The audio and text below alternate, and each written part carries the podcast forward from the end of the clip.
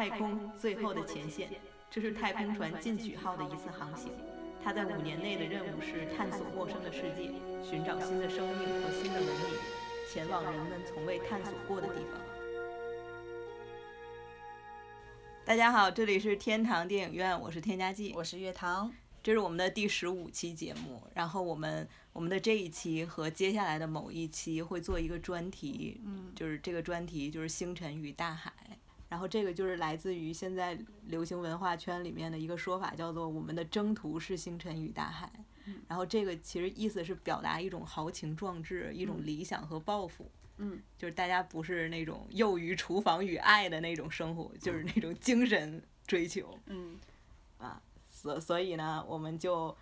分别以星辰和大海，就是跟星辰有关的电影电视剧和跟大海有关的电影电视剧，来向大家做一些推荐。嗯，为了切合主题，其实这个我们介绍的这些影视剧，也是对于我们对世界的看法啦，我们自己的那种精神理想啦是有关的。对，而且这些影视作品给予我们的有视野上的开阔，也有精神上的拓展，也有那种就是视觉上的一些激荡。对。然后星辰讲的是什么呢？哎，星辰讲的主要就是《星际迷航》这个大 IP。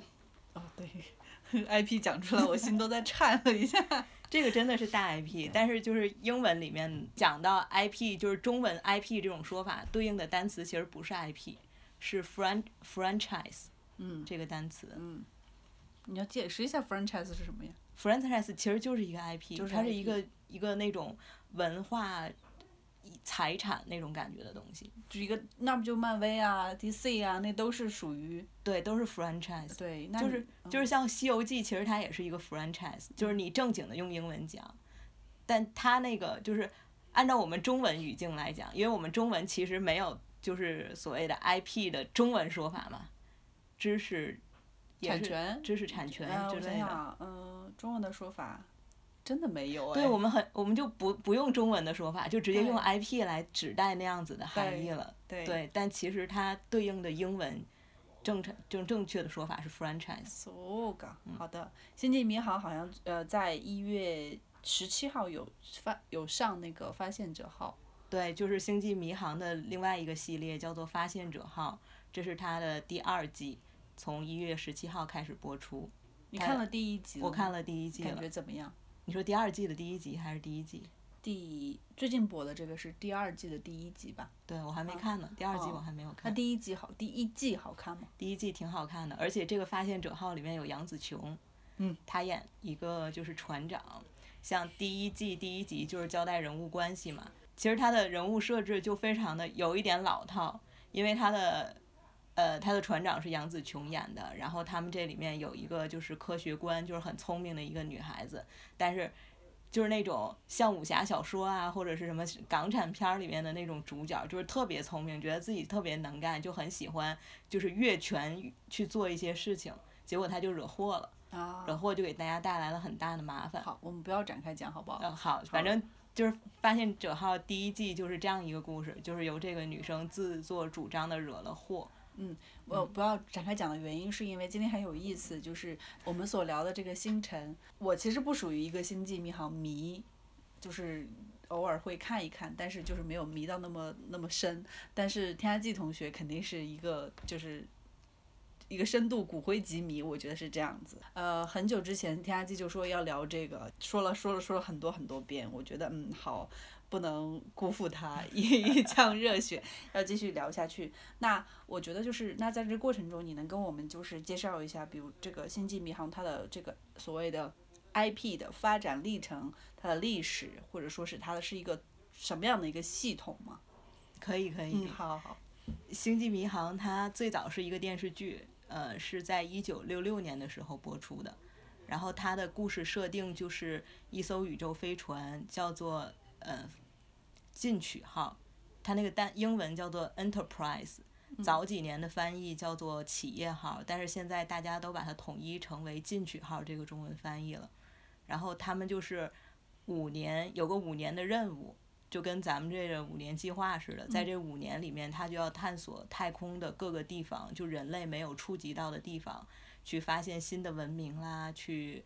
呃，就是找到黑洞了，也不是找到黑洞吧，就是看看有什么人类不知道的。嗯，然后在这个过程中发现的各式各样的跟外星人的一些接触，然后包括人类自己内部的一些矛盾什么的，它是这样子的一个基本的故事框架。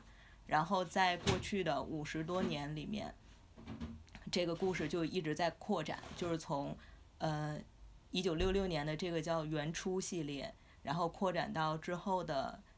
星际迷航之下一代，星际迷航之深空九号，这都是属于电视剧。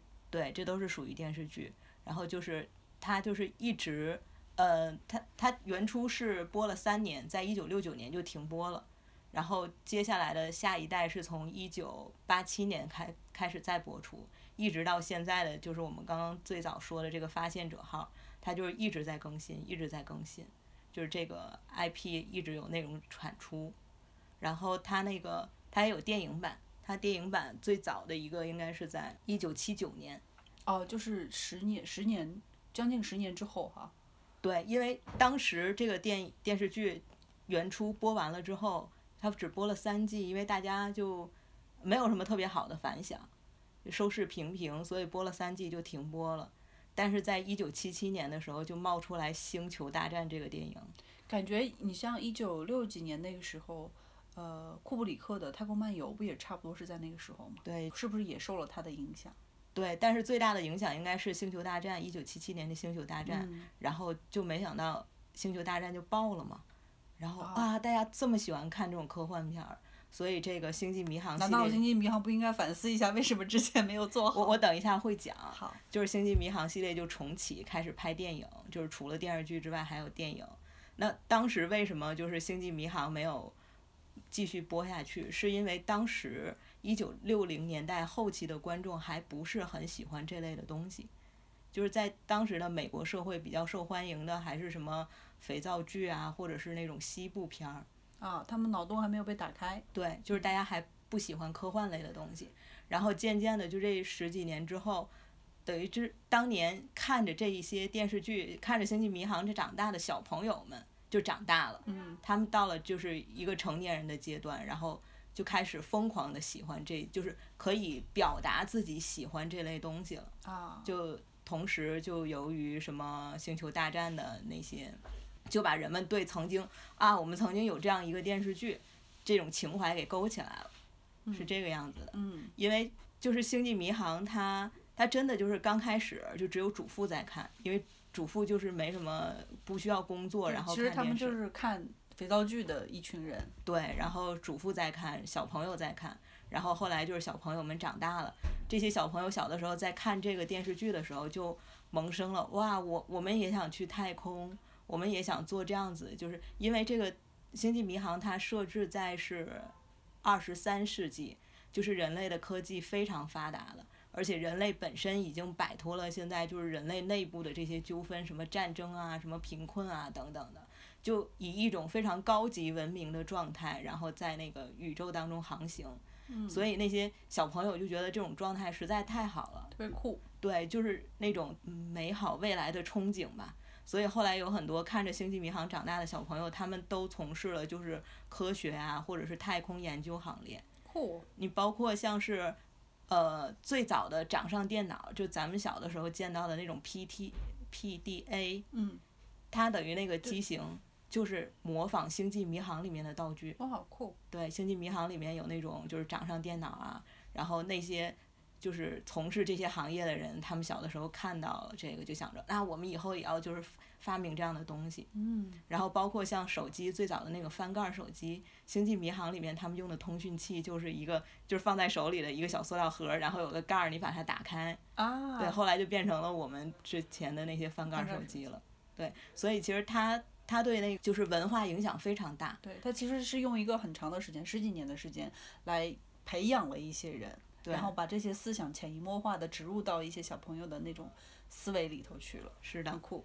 对，然后这个也是我为什么喜欢《星际迷航》的原因，就是它设置在一个就是人类非常美好的状态。然后你每天就好像我们早上起来起床吃个早餐，吃套煎饼果子，然后出门坐公交车或者是坐什么通讯飞飞行飞行汽车之类的，然后你到了你的办公室，其其实你的办公室就是一个宇宙飞船，嗯，酷，然后你每天的工作就是看坐在这个宇宙飞船里面去探索宇宙空间，嗯它就特别生活化，就是它整个设置的那个时空的感觉，就是充满了冒险啊，但又特别生活化，因为它没有什么就是那种它其实就是把就是你的生活的一些呃这些细节性的东西和这些嗯就是高科技的你没有办法想象的，或者说当时并不存在的一种职业状况所结合在一起。对所以这样的话，就是有接地气的部分，也有那种哎，就是你未知的那种感觉的部分。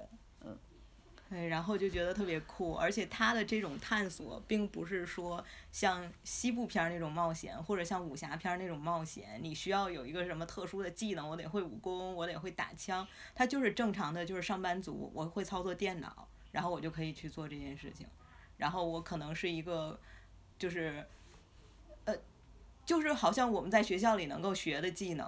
然后你你毕业了，你就可以从事这份工作一样。但是不不应该对什么科学啊、物理啊那些就是热就是你知道吗？热能啊这些东西就是了解的比较它有清楚吗不同的部门，就是这艘飞船它可以容纳四百个人，然后在这艘飞船里面有不同的部门，像是科学官啦、通讯官啦、呃轮机长啊，轮机长就专门负责引擎的，引擎这方面就需要特别多的物理知识，因为包括什么反物质能量啊、什么曲速等等跳跃之类的，就是他会有不同的部门负责不同的，就是这些人会有不同的技能。很酷。对，但是我觉得就是你发展到那样的基，就是社会基础的情况之下，大家可能真的就是上上了大学就能学会这些技能。这个就是为什么我说它是我的星辰之大海里面的一个，就是真的就是在小的时候给了我非常大的冲击。我觉得世界可以是这个样子的，就是有一个宇宙你可以去探索，而不是说就是。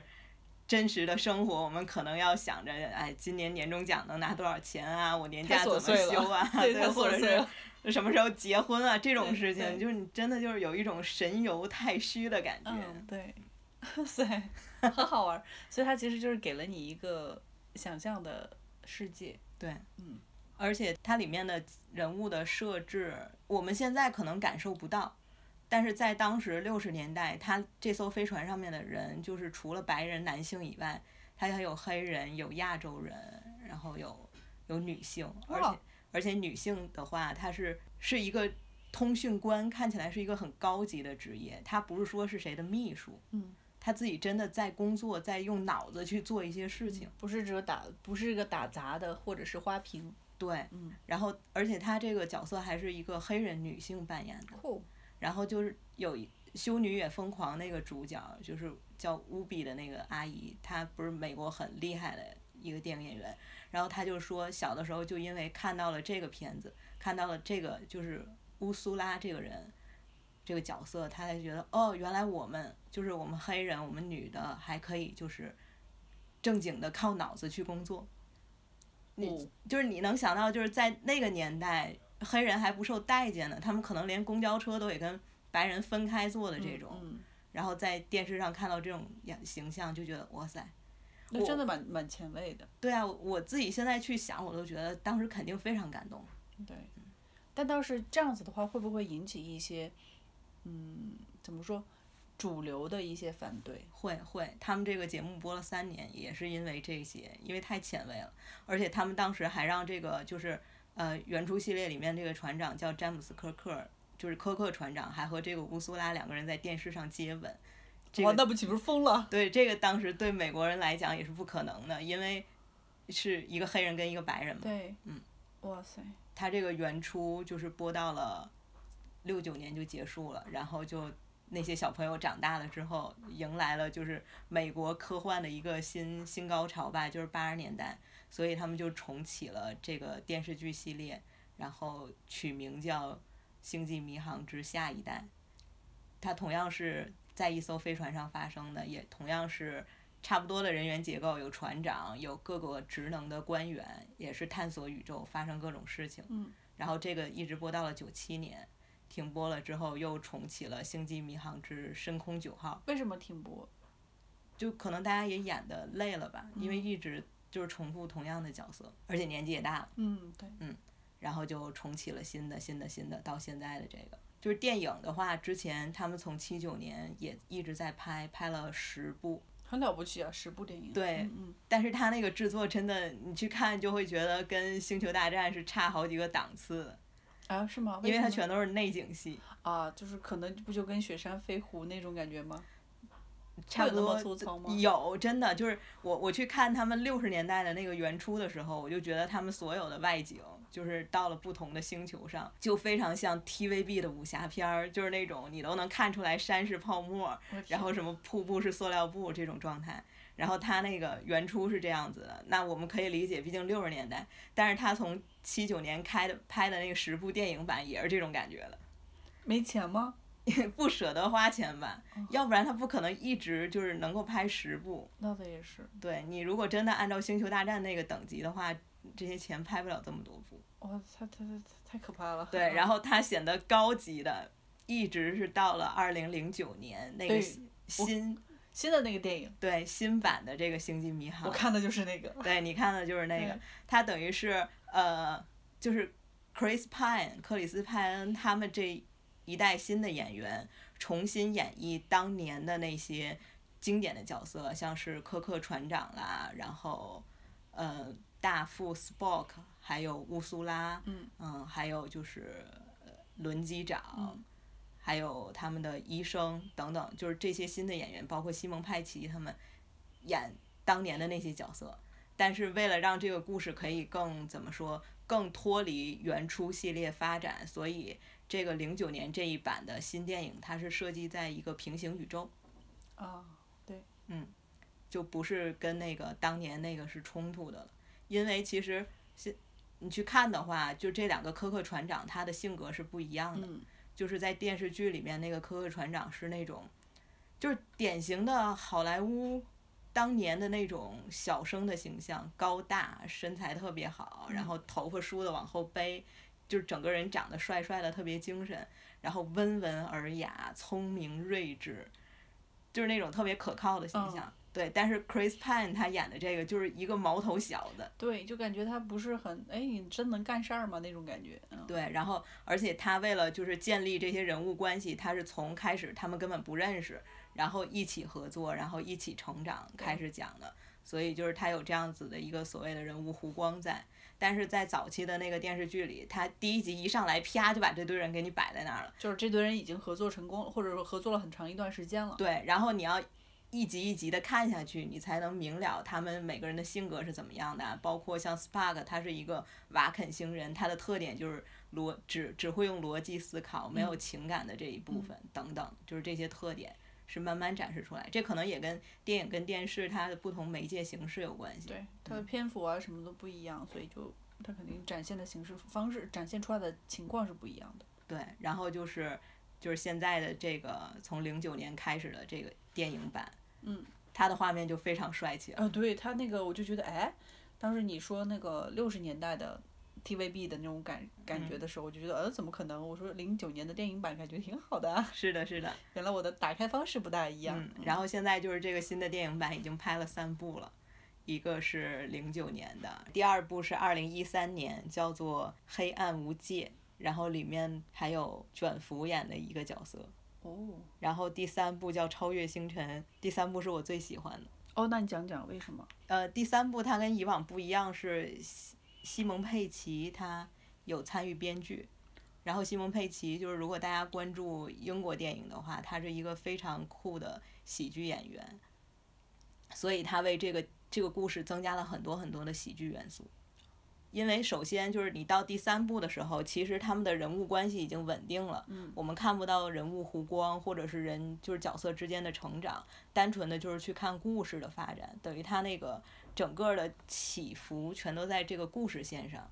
然后，所以就是西蒙佩奇他在这个故事里面增加了很多好玩的地方，让他显得就不是那么沉闷吧，就是嗯又有娱乐性，然后又有一些刺激的点。还往后还有别的电影吗？有这个系列还会继续拍，然后原定好像是二零一九年会上一部，但是按从现在的情况看，可能要到二零二零年才会上映。嗯，然后就是同期也是画面变得非常精良漂亮的，就是《星际迷航之发现者号》。就是我们最早说的那个，刚刚播到第二季。呃，那个肯定已经就是钱也多了，感觉。对对。你记得比较深刻的一些剧情，或者是桥段，或者是人物是什么？我记得就是在原初里面，就是六几年的那一部，它其中有一集是他们在一个星球上面捡回来一个男孩儿，这个男孩儿是，呃，差不多十几年前一个科学考察队到那个星球上，然后在那个星球上就遇到了危险，就基本上全军覆没，全都死了，只有这个当时只有三岁的这个小孩儿活下来了，然后他。到现在已经差不多十几岁了，但是不到十八岁的样子。他们在这个就是科克船长他们在这儿遇到这个男孩就觉得很奇怪，因为不知道他是怎么活下来的。但是呢，就是呃，他既然活着，就不能放任他不管，所以就把他带回了自己的船上，就对他做了一系列的检查，也没有发现他有任何的异状，所以就把他留在船上，想说那我们就把他带回地球之类的吧。结果这个男孩他的行为就非常的不得体，因为他，嗯，他没有跟人类接触过，等于相当于野蛮生长，所以他到了船上看到一个就是也是我忘记是什么植物的一个女生，特别喜欢人家，然后就就是摸人家屁股啦，然后就是给人家送很多东西啦，然后人家说不喜欢你，你不要这个样子，然后那个男生就为什么？我喜欢你，你为什么不喜欢我？嗯，然后就是我对你这么好，你为什么不接受？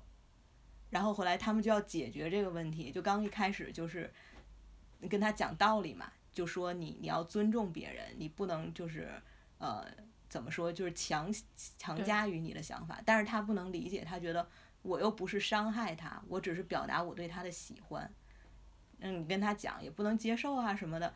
但是他就是觉得为什么不能接受我哪里不好？反正就，他就是成这一集他就讲这个男孩就是一直都是这样的状态。然后剧里面大家就说，因为他没有就是 civilization 就没有被文明化。嗯。然后我当时看到这集的时候，我就特别有感触，因为我看的时候我已经长大了嘛，我不是在六十年代看的。然后我就觉得，就是他们在六十年代都能去。理解一个男人这样子去对待别人，其实是一个不礼貌的，就是不文明的行为。不尊重别人。对，不尊重的别人的行为很不文明，需要被社会去教育，需要被怎么样的？嗯。但是我们现在还是这个样子。他其实就是在，他其实就是把一个普遍的现象放在一个极端的那个案例里头。对，是，就是他这个，他这个故事，我觉得。这个系列特别了不起的地方，就是在于它好像是在说什么外太空奇妙的事情，但其实都是我们身边。自己的事情。对，你你刚刚讲，其实我们现在还这样子，是因为最近看出的那些新闻吗？对呀，你看就是那个社会新闻，然后我追不到你，我就捅你。对，我追不到你，然后我就把你的猫弄死；我追不到你就把你从什么什么什么哪儿哪儿就阳台上给推下去之类的这种。对呀，就这些，就是已经到二零一九年、二零一八年了，就所有人都还是一副没有被接受过教育。不是所有人，不是就是那些人，就还是有一些人，就感觉。对，会有一些这样的人，就是感觉世界是以自己为中心的，然后就是就会出现这样的一些新闻案件嘛。但是这种新闻案件最近出现的真的是蛮多的。嗯。然后我追不到你，你你要跟我分手不行，我跟踪你，然后我就或者说我就就跟踪你一年，这种神经病啊。对，然后就还像这个，就是这这一集里这个男孩就说的，我是对他好，他为什么不接受？就是你哪怕不是说伤害别人啊，就是。强行让别人接受你对别人的好，其实这也是不适合的。就是所有的事情都不要勉强就好。对，但是就是嗯，好，这个很有意思，嗯，是吧？就很有意思。还有别的深刻的剧情吗？然后他们还有一集叫做 Trouble，嗯，我什么 All the trouble is trouble，就是所有的问题都来自于这个 Trouble，Trouble 就是三倍那种直接翻译，就是说他们在那个某一个。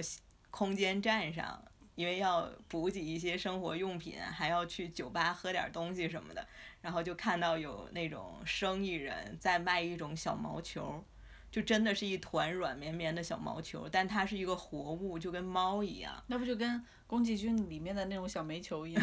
对，但是那小煤球它会噗就散掉了。但是这个不会，这个你就可以抱在手里面玩儿，然后它的鼻子眼睛在哪儿你都不知道。啊，这么可爱。对，然后大家就买回来，因为觉得特别可爱，就是毛茸茸的小家伙。结果没想到这个它的生长繁殖能力特别强，它会一个变仨。然后三个变几个，反正就是这种指数级的增长。那这个很夸张啊。对，然后他们飞船就飞不动了，为什么？就是满满的全都是这个 triple，能钻的地儿全都是了。然后我就觉得这这个简直太讽刺了，就是他们这么早就知道我们人类就对这种毛茸茸的东西没法抵挡，就尤其是像我这种养猫的人。对。所以这个故事后来呢？呃，其实他他另外的这是他的支线来着，我记得。比较清楚，因为实在太好玩了。它的主线是，嗯，在他们这个星际迷航宇宙里，有一个专门制造战争的种族，叫做克林昂克林贡种族，就是他们的克林贡种族的人和呃星际迷航他们这个船员之间的一些摩擦。嗯啊，但这个就是主线，就没有什么特别特别的了。对，就是它这个辅线就挺好玩。哦，很好玩。哦，对，然后它这个克林昂、克林贡种族，他们还专门发明了一种自己的语言，就是在这个电影电视里面，这么酷啊！你还可以去学，就是我我在用一个软件叫多邻国学日语嘛，然后其中还可以学习这个克林贡语。我我在想过段时间《权力的游戏》会不会也会出一套他们自己的语言？对，很好玩。除开你刚刚讲的那么多，就是这个系列的。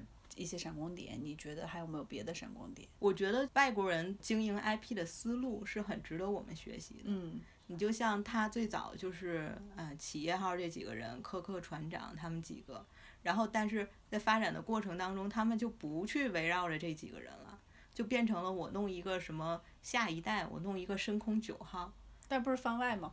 不是番外，他就是这个它的基础系列里面的东西。嗯，好，对，然后就是。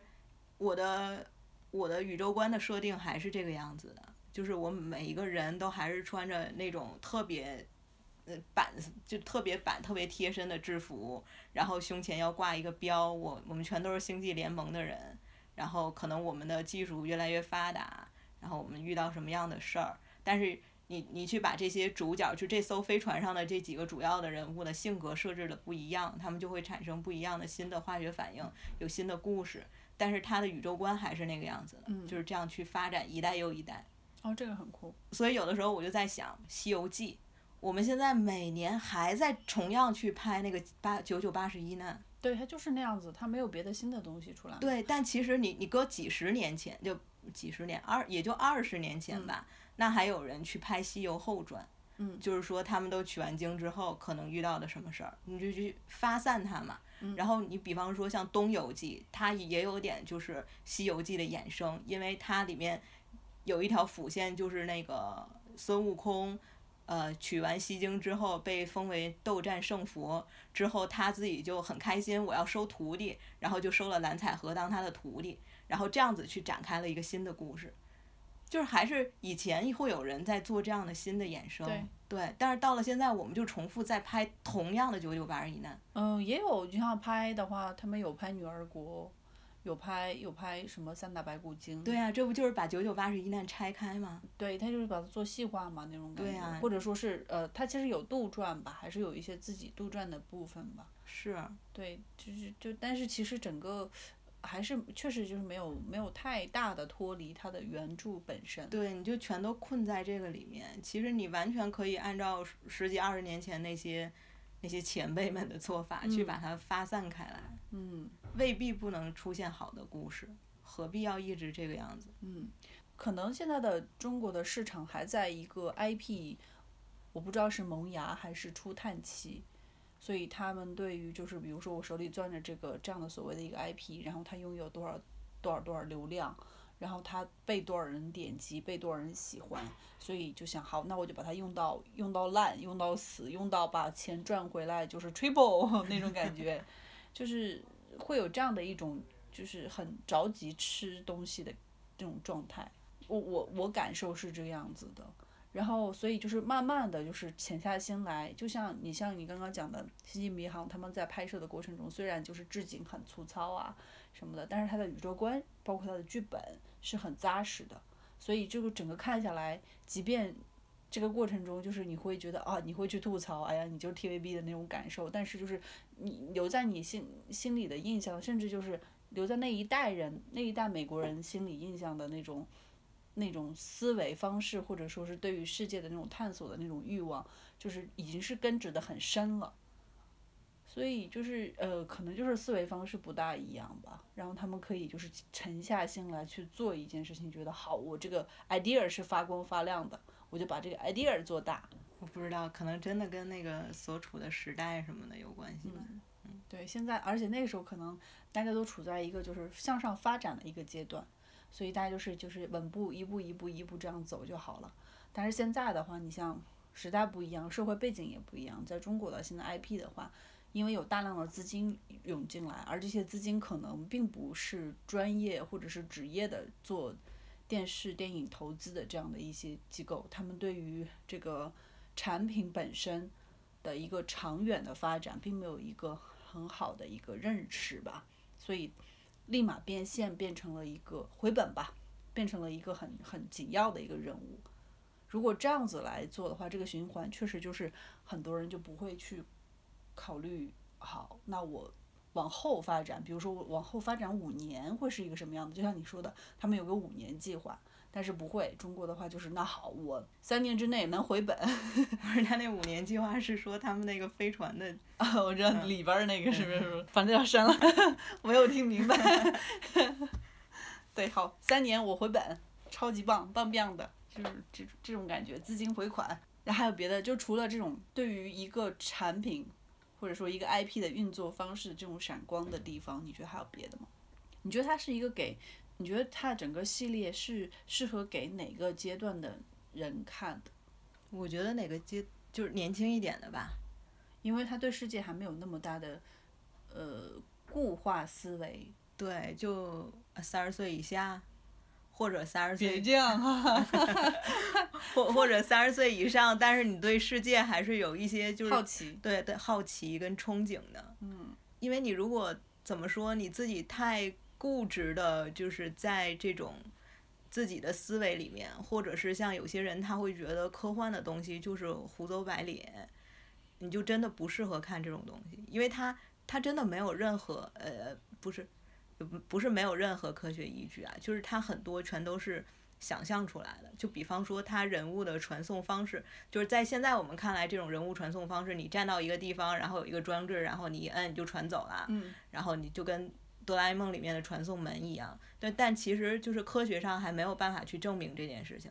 但是这个当年就是完全凭想象嘛。可问题是，就是很多。科技真实的发展结果，就是因为当年的那些人的想象。对，就像我刚刚说的那个手提电话、翻盖手机什么的，这些，你本身你要觉得有可能去发生，然后你去看这类的科幻片儿，你才会乐在其中。如果你一直都觉得这不就是胡扯，你就真的可能就没什么意思了。对，对你自己，你其实自己有一个框了，对，自己一个框是框死了那种感觉。其实我看这个还不是很早，我不是在我青春期看的，我是长大了之后才看的。我青春期看的是另外的东西，我小的时候看的是《太空堡垒》《银河英雄传说》和《变形金刚》，就这种科幻的东西。好厉害！我就看《变形金刚》，就是因为那会儿电视台就一直在播这类的东西嘛。好像说《星际迷航》动画版电视台也播过，但是我小的时候没有看到过。这些也都是发生在太空里面的，而且我特别喜欢《太空堡垒》。小的时候，是因为它里面有一个角色是是一个女生，叫做 Lisa Hayes，是少校，她是指挥大家作战的那么一个职务。虽然她不是飞船的船长吧，但是她有很。很高的指挥权，然后指挥作战啊等等，安排一些战略方面的东西，我就觉得好酷。因为我自己是女生，我我不希望我变成就是家庭主妇，对，不希望变成家庭主妇，或者我不希望变成《太空堡垒》里另外一个女主角，就是那个一直被保护的那种弱小的角色。我希望自己是一个骑士那种感觉的，所以当时就是看《太空堡垒》里面有 Lisa 那种。形象的人，我就觉得好开心。嗯，我希望我以后的人生也可以是这个样子。但是现在长大了回去再看，就还是觉得他那个怎么说呢，还蛮难全的。然后对他其实，嗯，好。对，毕毕竟也是那种七八十年代的东西了。对，我看那个二零零九版的《星际迷航》那个故事的时候，我就觉得，嗯，嗯我可以说我的实际的感受吗？因为我没有一个像你这样系统的观看过程，对经历，所以我就是我只是单拿出来一两部在那儿看。像我看二零零九版的时候，我就觉得它就是一个傻傻的男性电影，就是我就是就就跟我看那种叫什么来着，我永远都记不住的 超英系列。就是就觉得他们就是傻傻的男性电影那种感觉，你知道吗？特别傻，然后就是，当然就是因为我没有那个整个的那种宇宙的那种怎么说那种概念没有没没有在青春期植入我的 脑子里头，所以就是宇宙就是宇宙，然后他们去，而且有你想，主要是这样的这类的电影啊电视剧已经发展到现在已经就是很多很多很多，所以我看的就是他们哦，他们要去干一个一个大事情，然后他们要去外太空。他们要去打怪之类之类的，然后好这样一一拨人凑凑到一起，然后几个男性角色。其实你像二零零零九版的《星际迷航》的话，它就是主要角色还是男性嘛。然后当时就是一个毛头小子，一个就是呃身负就是怎么说，身负就是身身上背着很多那种枷锁也好，或者说是就是就是被。本族人不被看好的这么一个人，就这么两个人，其实都是有他们自己性格都是有一些些缺陷的，然后俩凑到一起，然后成成了一个 team，然后去搞 搞事情，搞事情，搞搞事情，搞事情了。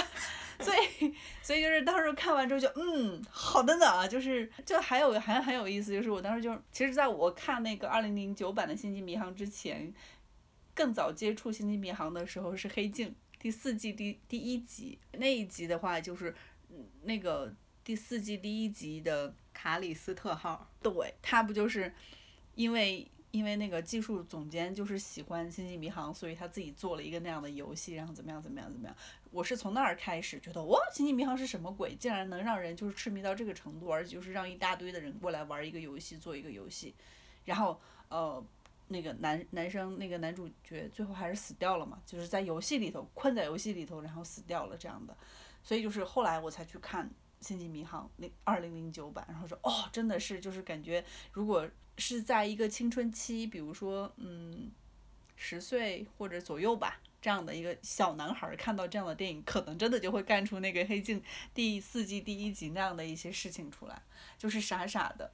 嗯嗯，我我觉得这个《星际迷航》二零零九版，首先它可能是因为受困于最早的那个原版的这种人物结构，然后人物本身，另外就是它要。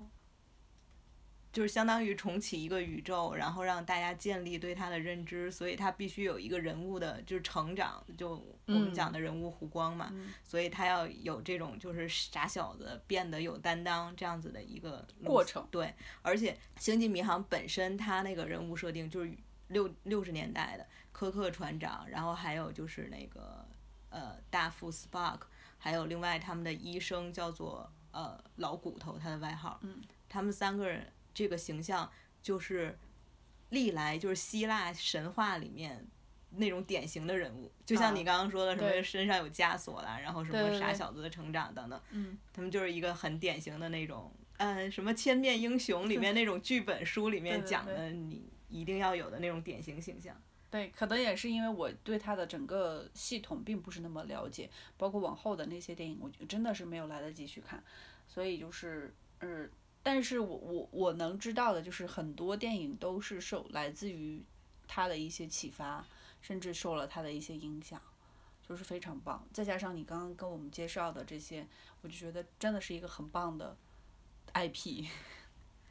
哦，而且我我觉得还挺有意思的，就是以前我看船就没有注意过这些事情，但是我看这个《星际迷航》，我就注意到一件事情，就是他们的飞船叫做进取号。Enterprise，但是他们的机身上面写的是 NCC 杠幺七零幺，那是什么意思？我后来就去查，它叫舷号，就是船舷的舷，就是根据海上的船来的。它的意思是说，舷号是那种系统的编号，就是如果我是什么海军，比方说中华人民共和国海军，我就会有一个按某一个就是标准来编号的这么一个。就就每艘船有一个编号。啊，我知道，比如说海军海军一号、二号、三号、四号。对对对。嗯。但是你这艘船可能就是根据船长啊，或者是它的性能啊，它会有一个昵称，就是它这个进取号，然后可能我们这边有什么，啊，就就像，战狼号，对对对，就类啊似于这啊种，嗯，它会有一个昵称，啊，呃，对对，我我我以啊前就是说，我以前看船就是在大海上那个船，我没有啊注意到这些，我顶多就是知道有些船叫什么五月花号之类的，啊，对，然后但是嗯这个的话就让你好像哎注意到更多了，是的，挺好挺好。你从什么时候发现你是一个星际迷航迷的？就是一开始就是比如说你刚看了一两集的电视剧开始吗？还是就是到了某一集特定的时候，你觉得哇，就一下子就是那种冰，就是上帝给了你一个光。我不记得了，因为我最早知道这个电视剧是我看《生活大爆炸》里边那个谢耳朵 Sheldon，他是这个星际迷航迷，他们都是星际迷航迷，所以里面经常会讲这里面的人，包括他们自己最崇拜的人是 Spock，还会用那个他们瓦肯星的那种手势，嗯，就是中指和无名指对分分开对，然后还有像 Sheldon，他就说世界上最性感的男人就是演那个第一代科克船长的什么威廉姆谢特纳之类的嗯那个嗯大叔，就经常会有这样的情节。然后我我看多了，我就想去看这到底是什么，为什么他们这么喜欢，然后才开始看的。啊，嗯但是到什么时候就说自己是个迷，我也不知道，因为就一直看下来了。包括像去年的《发现者号》一播也是，就这么追了。对，就很自然的就看下来了。哦，好酷啊！嗯，那你比如说，如果要推荐我来入门的话，你觉得我这种非星际迷航迷入门款，除了我现在已经看了二零零九版的《星际迷航》之外，你可以看他接下来那那两两部对，就是零一三年和一六年的，好，对，都是他们这几个人，就是科克船长、Spock 这几个人。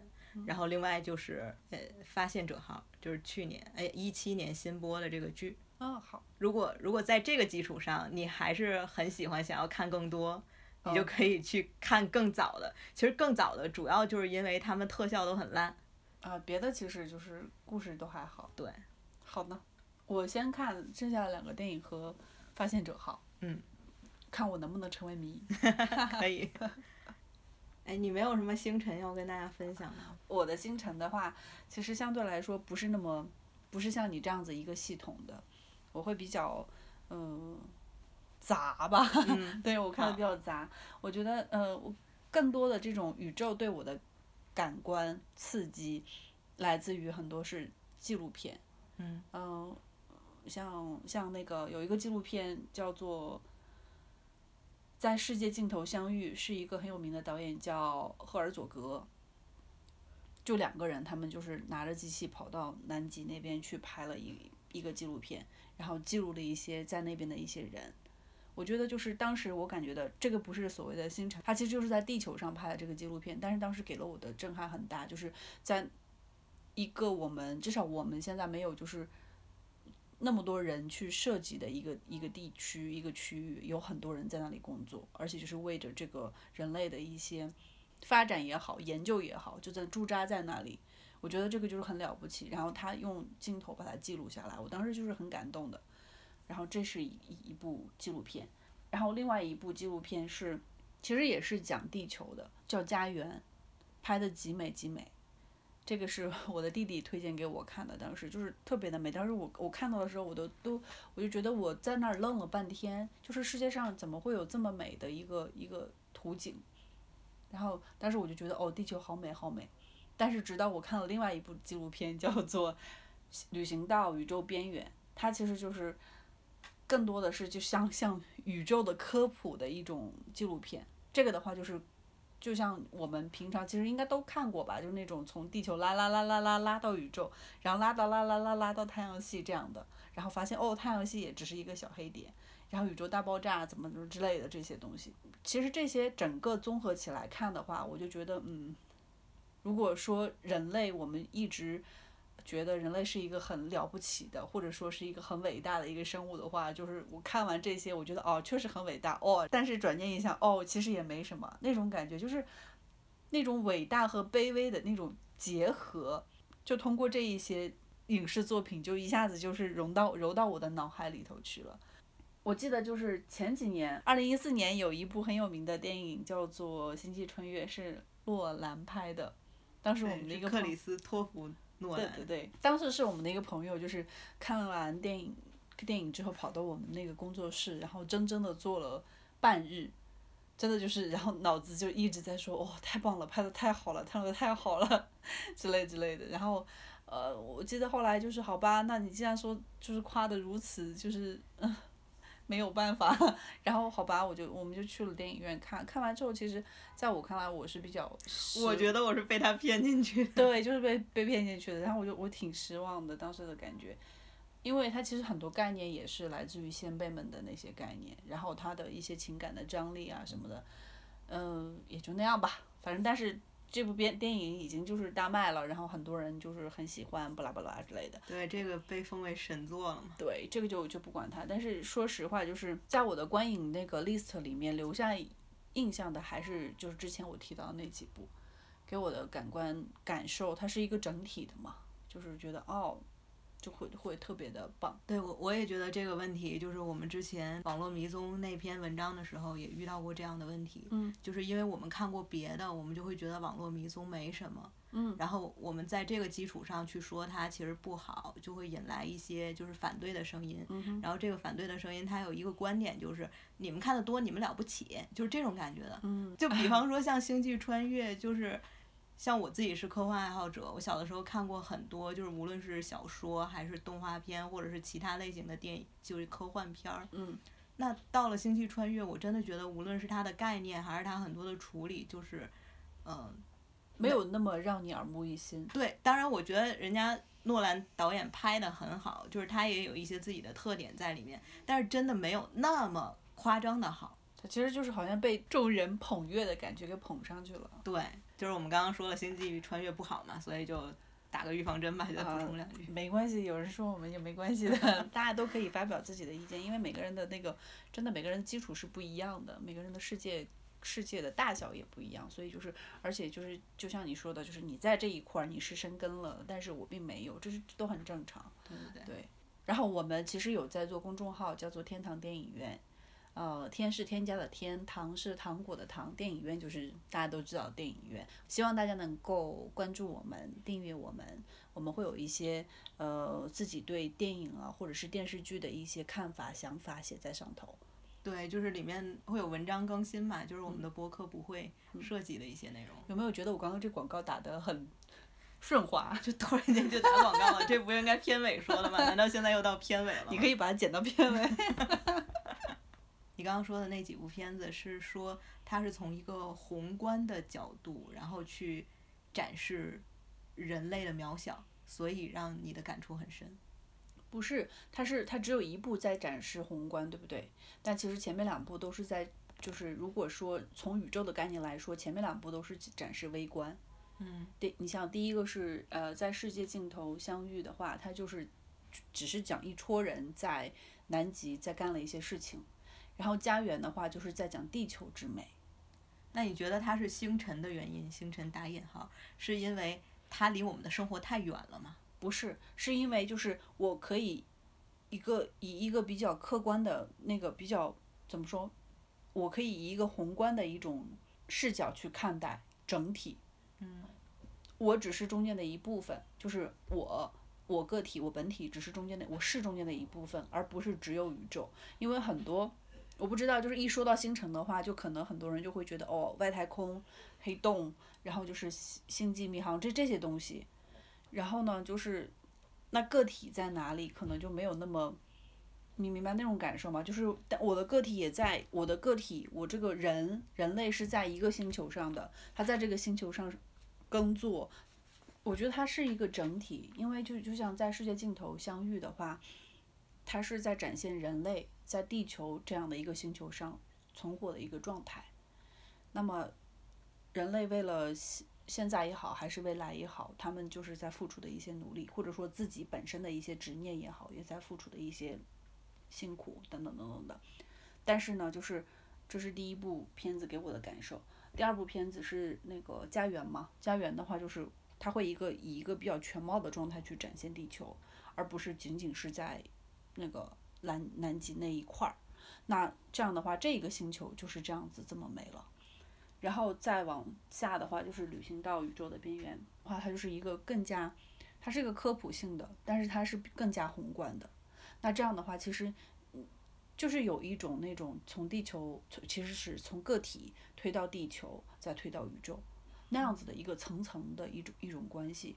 然后这样的话，就是会让我产生一种，嗯，思想思考吧，就是我在这一个大的系统里头，我都不知道把它称之为什么，你可以可以把它称之为宇宙。这样一个大的系统里头，可能就是真的就是鸡粉，可能就是一个鸡粉，就是你就是一个粉末，你连一个什么什么玩意儿都可能都算不上。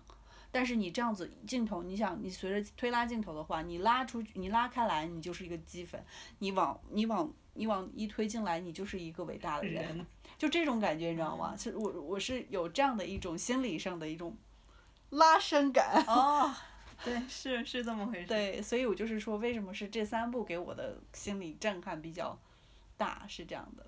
你这样一讲完，就我们两个就对这个星辰的看法，刚好代表了两类。第一类就是你这样子是，好像是哲哲哲学层面的一 一种，然后我这个就是故事层面。对，嗯，对，就会都会不一样。对，这刚好是认识世界的两种方式。对，对，因为有些人就是从看小说之类的去认识世界，有些人可能就专门去看什么。黑格尔啊，哈贝哈贝马斯，对，但是我也有看，就是有时候看了，就是长大了越看越少了，所以就是然后在这个过程中有有看更多的影视作品嘛。说点闲班儿的，还啊还有闲班儿，对，《网络迷踪》的男主角赵约翰先生，啊哈，也在那个零九版，就是新系列对的我看到了，我看到了，对，是的，就是如果。大家喜欢他也可以看，我我还蛮喜欢他的。我觉得挺好的呀。嗯。哎，我还有一个闲班的，我想问你，你当时跟我讲，就是他们那个《星际迷航》拍的时候，拍了拍了景，拆了又拍，拍了又拆，这是咋回事儿？哦，就是他们拍在拍电影版，就是七九年拍电影版的时候，就是这一部拍完了，大家就说哦挺好的，拍完了拍完了，收工收工，然后就再也不要拍了。对，就是因为很累嘛，拍完了下来，然后就再也不要拍了，就把所有的景都给拆了。结果三个月以后打电话通知大家，重新搭景了，接着拍第二部。好痛苦啊！然后他们拍完第二部又这样，又把景拆了，然后隔几个月又通知，又要拍第三部，就一直要 拆拆搭搭的。Producer 实在是很坚持嘛。是的。很好很好。然后还有一个就是这个《星际迷航》，它的那个 creator，它的创作者，嗯就最早把这个故事拍成电视剧的人，这个已经去世了的老先生。叫做吉恩·罗登贝瑞，嗯，然后我觉得他的人生经历就是特别适合我这样的小孩儿。为什么？他在二战的时候当过兵，嗯，然后完事儿就去卖过汽车，嗯，然后就是干过各种各样的职业，嗯，那不跟你差不多吗？对，最后然然后人家就就是搞出来这样子的一个很经典的电视剧，哦，很酷。对我每次看到这种就是从事过各个行业，就是一直在转换自己行业的人，我就觉得特别的就是了不起。对，了不起。我也是这样觉得的。嗯，而且我我看到他们，我就会觉得我的人生有希望。我不是从头到尾只做一件事。哦，是的，是的，是的。我我每次都这样感觉。然后还有一一是这这样的人，我会就是看到他的时候会很兴奋。另外一种人就是呃，有一些导演也好，编剧也好，反正就是从从业者哈。我看到他们如果他们的作品。的风格一直在变化，我会很兴奋，就像库布里克一样。对对对，我就觉得哇，这这家伙什么都能搞，就是哪种类型的都能搞，而不是而不是就是只有一种感觉哦，一东西拿出来哦，他的风格哦，他的风格。贾樟柯。对对对对，这种感觉我就觉得哦，好无聊，这个人就是不停的重复自己多无趣。嗯。对，这这类我们是感觉是差不多的。是的呢。好玩。某一期我们会在讲我们的大海，然后这些影视作品。留给我们的一些感动吧。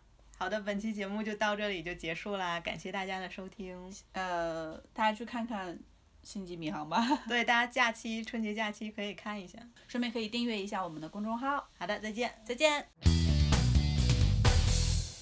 您以上收听的是天堂电影院，这是一档由电影聊起，我们和您分享电影知识、侃侃流行文化、说说社会现象的节目。您可以在喜马拉雅、荔枝。网易云音乐和各个泛用型播客客户端输入“天堂电影院”，添加的“天”糖果的“糖”，找到我们的节目。我们期待您留言给我们，跟我们说说您的想法和看法。噔噔噔噔噔噔噔噔噔,噔，这是《星际迷航》的吗？不是，《星球大战》的吧？对。